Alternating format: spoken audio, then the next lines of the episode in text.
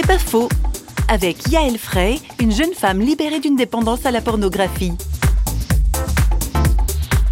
C'est un sujet qui est encore plus intime chez les femmes. C'est très difficile de trouver des femmes qui sont d'accord de parler de cette addiction. Mais je pense qu'il y a beaucoup de femmes qui sont concernées par la pornographie.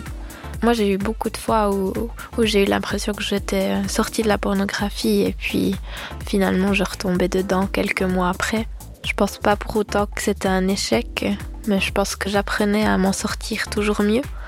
Mais euh, une fois que j'ai eu envie de me battre aussi pour mon couple, j'ai vécu mes rechutes différemment parce que j'y en parlais.